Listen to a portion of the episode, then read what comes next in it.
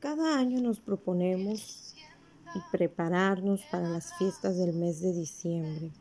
Y es que a nosotros nos encantan las celebraciones. Desde el 8 de diciembre, en el cual queremos con un detalle halagar a nuestras abuelas, mamás, tías, amigas y vecinas, hasta los arreglos y decoraciones en nuestras casas navideños.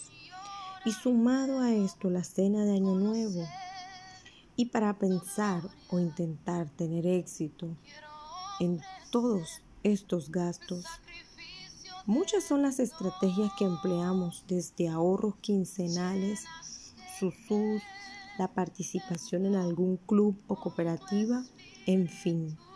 Pero en esta mañana, una vez más, el Señor nos muestra en su palabra a uno de sus hijos preparando y tomando previsión para su Dios y Rey, y el por qué.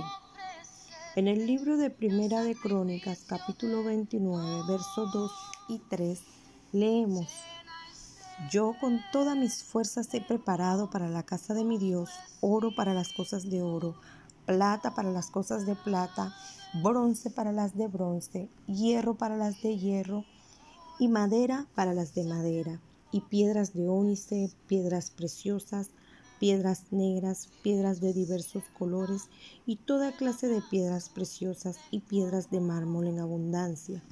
Además de esto, por cuanto tengo mi afecto en la casa de mi Dios, yo guardo en mi tesoro particular oro y plata, que además de todas las cosas que he preparado para la casa del santuario, he dado para la casa de mi Dios mis amadas hermanas, mis amados hermanos, ¿cuándo fue la última vez que dispusiste y separaste alguna ofrenda especial para tu Señor?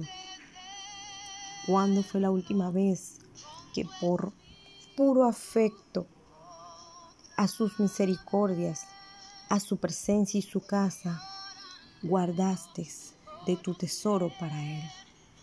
Mis amados en el Señor. Para nada he dicho ni he insinuado que está mal que nos preparemos para lo antes mencionado, sino que en la mañana de hoy el Santo Espíritu de Dios nos conduce a examinarnos en dónde está nuestro afecto, en qué estamos gastando nuestras fuerzas.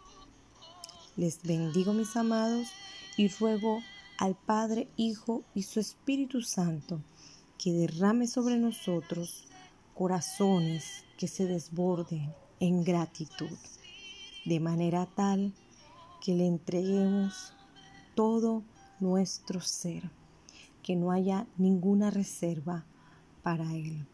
En el nombre de Jesús. Amén.